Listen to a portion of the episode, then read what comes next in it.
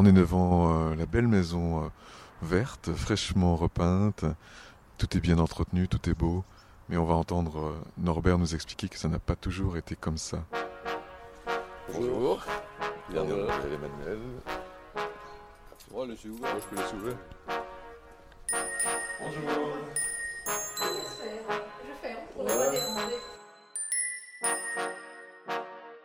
M'appelle euh, Norbert Ditch, je vais avoir 62 ans le 4 avril et je suis un ancien malade de l'alcool. Ça fait maintenant euh, presque 15 ans que j'ai stoppé toute euh, consommation d'alcool suite à des sevrages et des cures. Donc vous préférez le mot ancien malade de l'alcool au mot ancien alcoolique par exemple. Pourquoi? Moi personnellement, je trouve que le mot alcoolique, euh, bon, c'est les termes employés par les, les médecins, mais je trouve qu'il est assez, assez, assez fort. Donc un ancien malade de, de l'alcool qui a eu des problèmes de dépendance, euh, je trouve que c'est plus atténuant et plus sympathique pour la personne. C'est une maladie alors? Oui, c'est une maladie, d'ailleurs c'est reconnu comme euh, maladie. hein. On n'arrive plus à, se passer de ce produit, hein. il, s'impose dans la vie. Par exemple, moi le matin, euh, quand je me levais, il me fallait ma dose d'alcool pour être bien. Moi je roulais des camions. Au bout d'une heure de conduite, si j'avais pas ma dose d'alcool, je ne pouvais plus conduire correctement. Entre parenthèses. Malgré qu'avec l'alcool, c'est pas ce qu'il faut, mais j'étais plus à l'aise. J'avais plus ces, ces crampes et ces tremblements lorsque j'avais consommé de l'alcool. Parlez-nous un peu de votre vie à cette époque-là. Comment vous étiez, vous, Norbert, au quotidien? J'étais pas du tout le même. hein. Au début, c'était plutôt euh, festif, euh, ivre tous les week-ends. Et petit à petit, cette dépendance s'installait. Donc, il me la fallait à partir de 11h du matin, ma dose. Après, c'était 10h, 9h, jusqu'au matin à 6h, dès le réveil. Je prenais plus de café, il me fallait ma dose d'alcool. Donc après, euh, toute la journée, ben, je consommais régulièrement de l'alcool pour avoir mon niveau, euh, on va à, à peu près le statuer autour de 2 grammes la journée, quoi. Pour que ce soit mon niveau de, de confort, si on peut ainsi dire. One size fits all seemed like a good idea for clothes Nice dress. Uh, it's a it's a t-shirt. until you tried it on. Same goes for your healthcare. That's why United Healthcare offers a variety of flexible, budget friendly coverage for medical, vision, dental, and more. So, whether you're between jobs, coming off a parent's plan, or even missed open enrollment, you can find the plan that fits you best. Find out more about United Healthcare coverage at uh1.com. That's uh1.com. Après, bien sûr, euh, j'étais toujours à la recherche d'alcool, hein, puisque à la maison, euh, on essayait de pas me faire consommer, donc je le faisais en cachette. J'avais ma partie, on va dire, officielle de consommation, plus ma partie cachée. Donc c'était vraiment, ça m'occupait euh, à, plein temps. Je pouvais plus faire euh, autre chose. Donc vous aviez vos cachettes euh, dans la maison, par exemple, ou à l'extérieur? Oui, j'en avais à l'extérieur, euh, j'en avais dans la maison. Alors après, ma femme, elle commençait à chercher des cachettes, donc euh, j'avais deux cachettes, on va dire, entre parenthèses. Une qu'on trouvait pour qu'elle remonte le, plus vite, et une autre qui était un peu mieux, on va dire, pour qu'elle trouve pas, pour que je puisse euh, continuer à boire le week-end. Bon, si elle tombait sur les deux, j'avais pas de chance.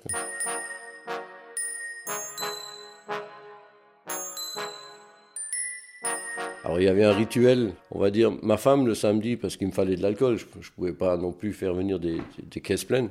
Donc ma femme, elle partait faire des commissions, donc elle prenait la voiture, elle partait à droite sur euh, Ingviller. hein. Elle avait à peine tourné, moi je prenais la deuxième voiture, je fonçais vers Bouxillaire. Les gens ils me connaissaient, donc je rentrais de- là-dedans. Je remplissais mes bras de, de bière, moi je buvais beaucoup de bière. Seulement à l'époque c'était en francs et les paiements étaient autorisés qu'à partir de 50 francs, je crois, il me semble, un truc comme ça par en dessous. Donc j'arrivais avec la bière, j'avais 38, 39 francs. Donc je prenais par exemple un poulet, un camembert en vitesse pour avoir 50 francs et quelques cents.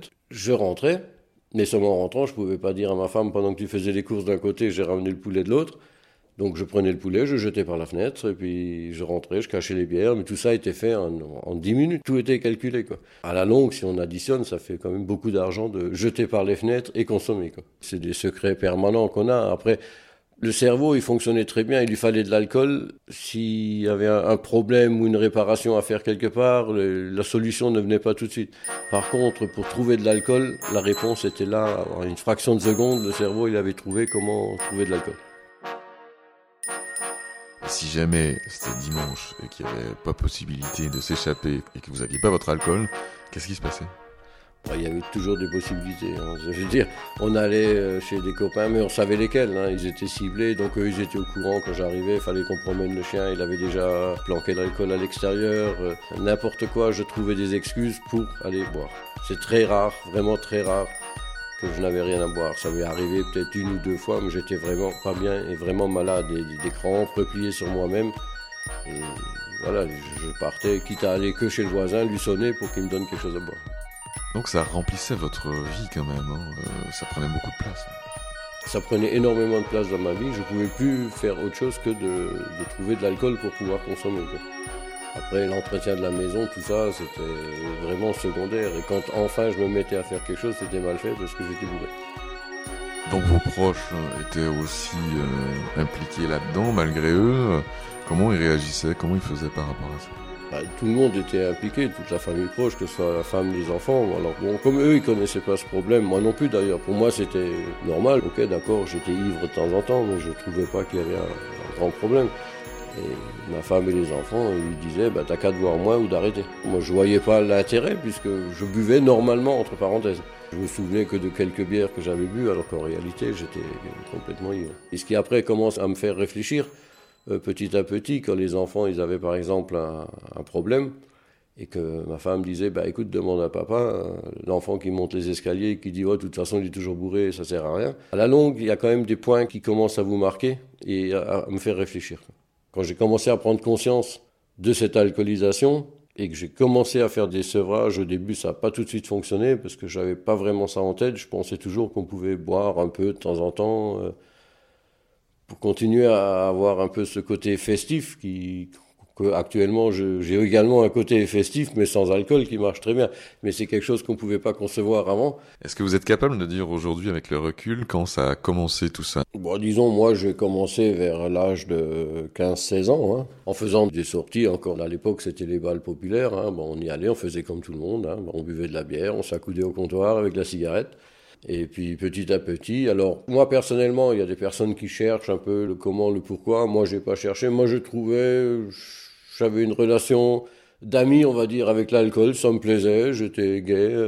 Et après, petit à petit, je suis tombé dans cette dépendance qui met quand même de longues années à venir. Mais je dirais que ça a commencé vers l'âge de 16 ans chez moi. Les dimanches, quand il y avait les balles ou les samedis soirs. Et petit à petit, parce que quand on rentrait du travail, les anciens nous emmenaient encore, on s'arrêtait encore au bistrot boire la bière. Donc on allait avec eux et petit à petit, on a pris l'habitude de ça, et puis après, la consommation est devenue tous les jours, tous les jours. Automatiquement, il y a un tri qui se fait entre les amis.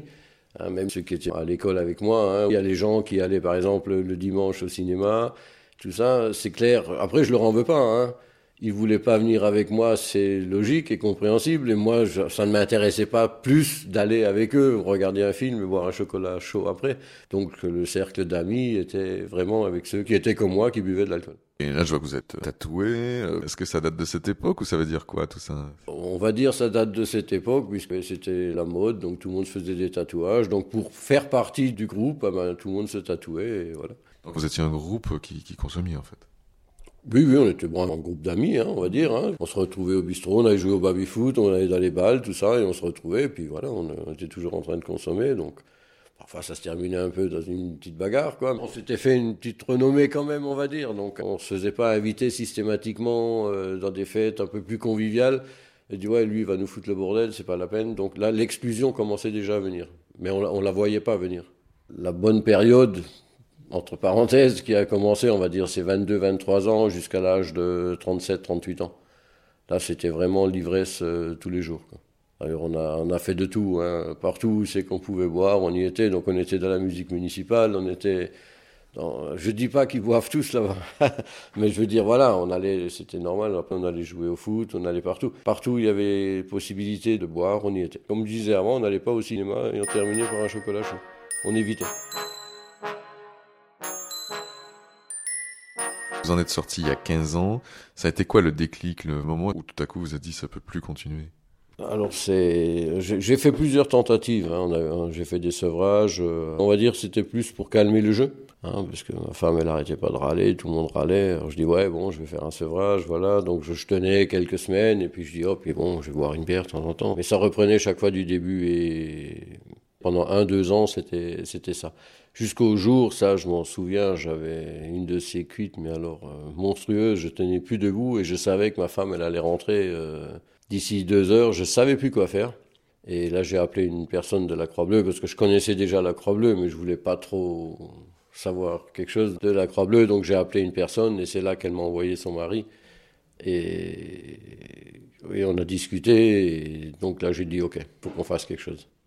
Après, ça a encore mis deux, trois mois, le temps de me mettre en place, parce que là, je, me souviens à table le soir, j'avais dit à ma femme, j'ai dit, écoute, j'ai décidé d'arrêter de boire. Tout le monde m'a dit, ouais, ça va, on connaît, parce que ça fait des années que j'avais promis ça. Et là, je voulais vraiment le faire. Donc, je commençais à assister aux réunions. Début, sans plus ni moins, mais quand je voyais un peu toutes les personnes qui étaient à ces réunions de la Croix-Bleue, qui étaient cool, qui rigolaient, qui, ils s'entendaient bien, on va dire, avec leur épouse et tout. Je trouvais ça formidable. Je dis, eux, ils y arrivent, pourquoi pas moi? C'était en novembre 2006 que j'ai décidé donc d'arrêter de boire définitivement et j'ai assisté à toutes les réunions. Et depuis ce jour-là, j'ai complètement arrêté de boire. Votre épouse a été un personnage important quand même dans toute cette histoire. Elle a été là et elle était une des raisons qui a fait que aussi vous avez décidé d'arrêter. Oui, c'était marqueur pour moi parce que nous, on était, bon, avec, mon épouse, on était toujours en guerre, entre parenthèses. Hein. on n'arrêtait pas de s'engueuler. Après, c'était toujours pour la même chose, hein, à cause de l'alcool. Et puis bon, l'alcool, à force de consommer énormément, ça coûte cher. Donc euh, voilà, les travaux de la maison n'avançaient pas, etc., etc. Et puis de voir les autres euh, tranquilles, euh, rigoler.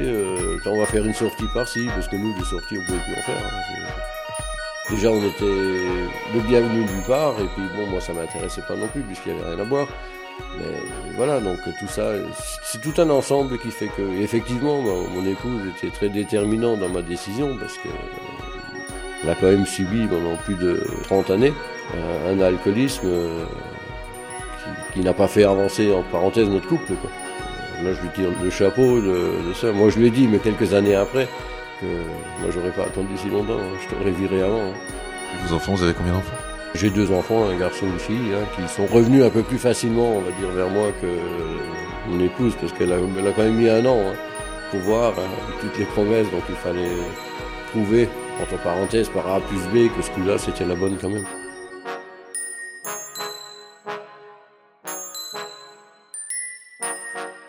Les premiers mois étaient assez durs.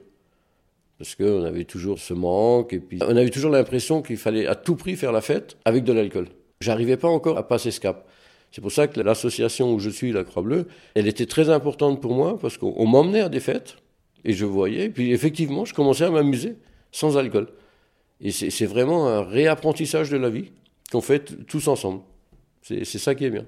Déjà, on réapprend à, consommer du café, du jus de fruits, à être poli, hein, parce que quand on est alcoolisé, on a vraiment des termes qui ne sont pas vraiment euh, à respecter les autres. Il n'y a pas que ma personne, parce que moi c'était ça, c'était ma personne qui passait en priorité.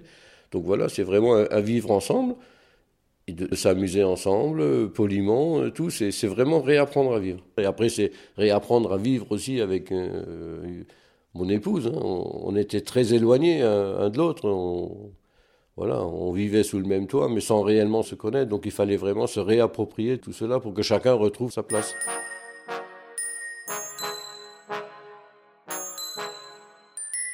Là, actuellement, au bout de mes 15 ans, je me dis, ok, c'est bon. Mais il faut toujours rester vigilant parce qu'il y a des personnes qui font partie d'associations, même euh, à la Croix-Bleue, au bout de 30 ans. Ils ont malheureusement repris un verre, ils ont replongé directement. Donc moi, je me méfie énormément de ça. Donc quand je vais quelque part, c'est d'office, euh, soit mon café, mon coca, n'importe. Mais c'est là où il faut surtout faire gaffe, c'est quand on est invité quelque part, quand il y a des gâteaux, s'ils sont bien arrosés ou pas. Donc c'est sûr, je vais pas dans une pâtisserie chercher un baba au rhum.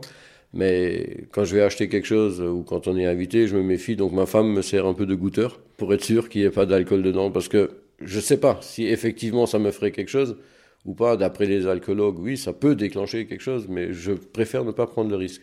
Les premières années, euh, il suffisait pour moi que je remplisse quelques conditions, on va dire qu'il fasse très chaud, quelques petits soucis, parce que même si on ne boit plus, des soucis, il y en a toujours.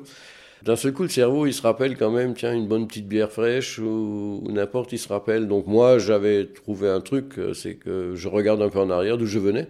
et je regarde euh, ce que j'ai maintenant. Et ça m'a aidé à surmonter. Quand c'était trop dur, ben, je téléphonais à quelqu'un de l'association et on discutait cinq minutes et ça s'effaçait. Ce petit message, on va dire, du subconscient qui rappelle, parce qu'il nous rappelle toujours les bonnes choses, pas les mauvaises.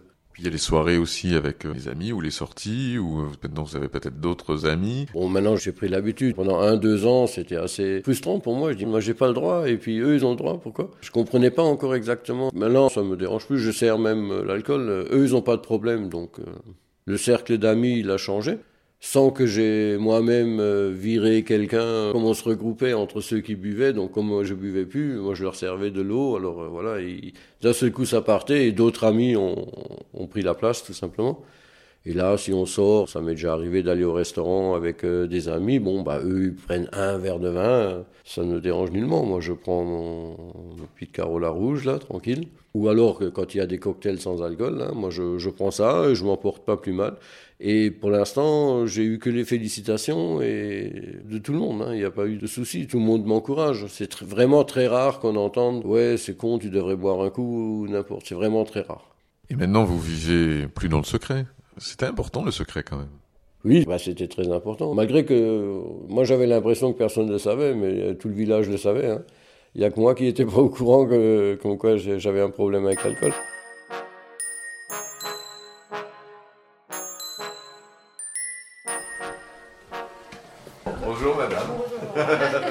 Est-ce que vous voulez dire quelques mots? Parce que votre mari a beaucoup parlé de vous. Ah bon? Bah ouais, bah, vous étiez à ses côtés pendant euh, beaucoup d'années, euh, vous étiez à ses côtés dans ces bons moments maintenant, dans ces moins bons moments. Euh, comment ça se passait? C'était souvent très tendu. Et donc, à un moment donné, on, se pose la question est-ce que ça vaut le coup de continuer ou, ou d'arrêter quoi? À un moment donné, j'avais quand même dans ma tête, j'avais posé une date limite à ne pas franchir. Moi, il ne la connaissait pas, il ne le savait pas. Et je me suis dit, si au bout de cette date, bah, je ferai les démarches nécessaires. Je pense que vous avez aussi passé par l'étape où vous cherchiez l'alcool caché ou... Ah oui, oui. Oui, oui. En général, après, tous les gens disent c'est ce qu'il ne faut pas faire, mais je pense que tout le monde le fait. On cherche automatiquement l'alcool caché. Tous les gens disent qu'à partir du moment où on cherche, il, cherchera toujours d'autres cachettes et puis ça l'encourage à continuer. Alors bon, c'est facile à dire. C'est difficile parce que ça veut dire qu'il faut fermer les yeux quelque part. Oui, voilà, et, ça je ne voulais pas non plus. Puis euh, bon, euh, on reste aussi parce qu'il y a les enfants, on dit on va essayer de garder le père aux enfants. Mais c'est vrai qu'à un moment donné, je me suis posé la question est-ce que c'était vraiment la bonne solution? Moi, je l'ai connu où il ne buvait pas. Bon, il a recommencé à boire en voulant me convaincre que ça ne jouait pas. Bon, je pense qu'à l'époque, il arrivait encore à m'embobiner un petit peu. Et un beau jour, j'ai dit, bon, c'est vrai, quand ils m'ont embobiné, c'est qu'on achetait quand même un petit peu d'alcool. Et puis un beau jour, j'ai dit, non, maintenant, ça suffit. Stop, plus d'alcool dans la maison. Et c'est là où il a commencé à cacher. Mais il y a des moments où on se détourne quand même de la personne et puis on se dit, oh, qui se débrouille. Mais moi, à un moment donné, automatiquement, je revenais et puis je disais, bon, stop, il faut qu'on règle ce problème. Il vous doit une, fière chandelle quand même bah, ça, ça, je pense, oui, parce que, comme dit, je pense qu'actuellement, il serait plutôt dans la rue euh, qu'autre chose. Hein. Et le Norbert d'aujourd'hui, qu'est-ce qu'il a de différent? Bah Déjà, on peut discuter avec lui, il y a déjà ça, on peut faire beaucoup de choses. On redécouvre nos points communs. C'est ça aussi, c'est toute une autre vie. Hein. On va faire des marches, euh, on, va, on aime bien aller au cinéma, aller à la piscine, euh, toutes ces choses qu'on ne faisait plus. Ou même des sorties, rien que rencontrer des amis, parce qu'on n'avait plus d'amis. Actuellement, il peut partir et je me dis, euh, je ne risque rien, ce qui n'était pas le cas. À un moment donné, dès qu'il partait, c'était que pour l'alcool. Et vous avez retrouvé un lien un petit peu comme ça entre vous, une complicité? Oui, si ça, ça revient. Bon, peut-être plus entièrement comme avant, ou, ou différemment certainement. C'est peut-être plutôt ça, plutôt différemment. Avec l'insouciance en moins Voilà, exactement. Il y a eu une bonne année de transition où on commence à remarquer tous les problèmes qu'il y avait. Et malgré qu'on consommait plus, ça se résout pas en cinq minutes. Donc, euh, on va dire la précure était assez intensive parce qu'il fallait quand même résoudre des problèmes et ça n'avançait pas et tout ça. Et au bout de deux, trois ans d'abstinence, là maintenant c'est merveilleux. On s'engueule toujours encore avec la femme, c'est normal. Enfin normal, non, ça devrait pas, mais bon voilà. Je veux dire, on est quand même bien, la maison on a terminé, on a tout pu refaire, on peut repartir en vacances parce qu'on ne partait jamais en vacances. Hein. Maintenant on, vit une vie normale, on va dire. Et vous l'aimez bien cette vie Ah je la préfère à celle d'avant, oui. Ça c'est clair, net et précis. Je voudrais surtout pas revenir en arrière. Alors je touche du bois et j'espère que, que j'aurai pas d'accident de parcours parce qu'on est à l'abri de rien. Aujourd'hui, vous pensez encore souvent à l'alcool? Chaque jour? Non, actuellement non. J'y pense pas. Il y a parfois un moment, mais c'est très éloigné. Euh, là, ça fait 2-3 ans que j'y ai pu penser. Qu'est-ce qui vous permet de résister aujourd'hui? Il y a différents facteurs maintenant. Déjà, je vois le couple, comment on connaît, donc il y a un bonheur qui me convient parfaitement. Deuxièmement, bon, je suis responsable de la section Croix-Bleue de Bouxulaire, donc il y a plein de monde qui me connaît, donc j'ai déjà posé des jalons involontairement. Au travail, je faisais de la prévention contre euh, les risques euh, alcool et d'autres addictions. Donc là, pareil, j'avais posé des jalons involontairement. Là, si quelqu'un me voit consommer, c'est presque impossible. Vous vous rendez compte Là, moi, je fais des interventions dans des écoles, dans des entreprises. euh, puis d'un seul coup, on me voit quelque part dans un bar en train de boire, c'est presque impossible. Et qu'est-ce que vous préférez de votre vie aujourd'hui? La simplicité, on va dire. Qu'est-ce que c'est simple de, de vivre juste sa vie?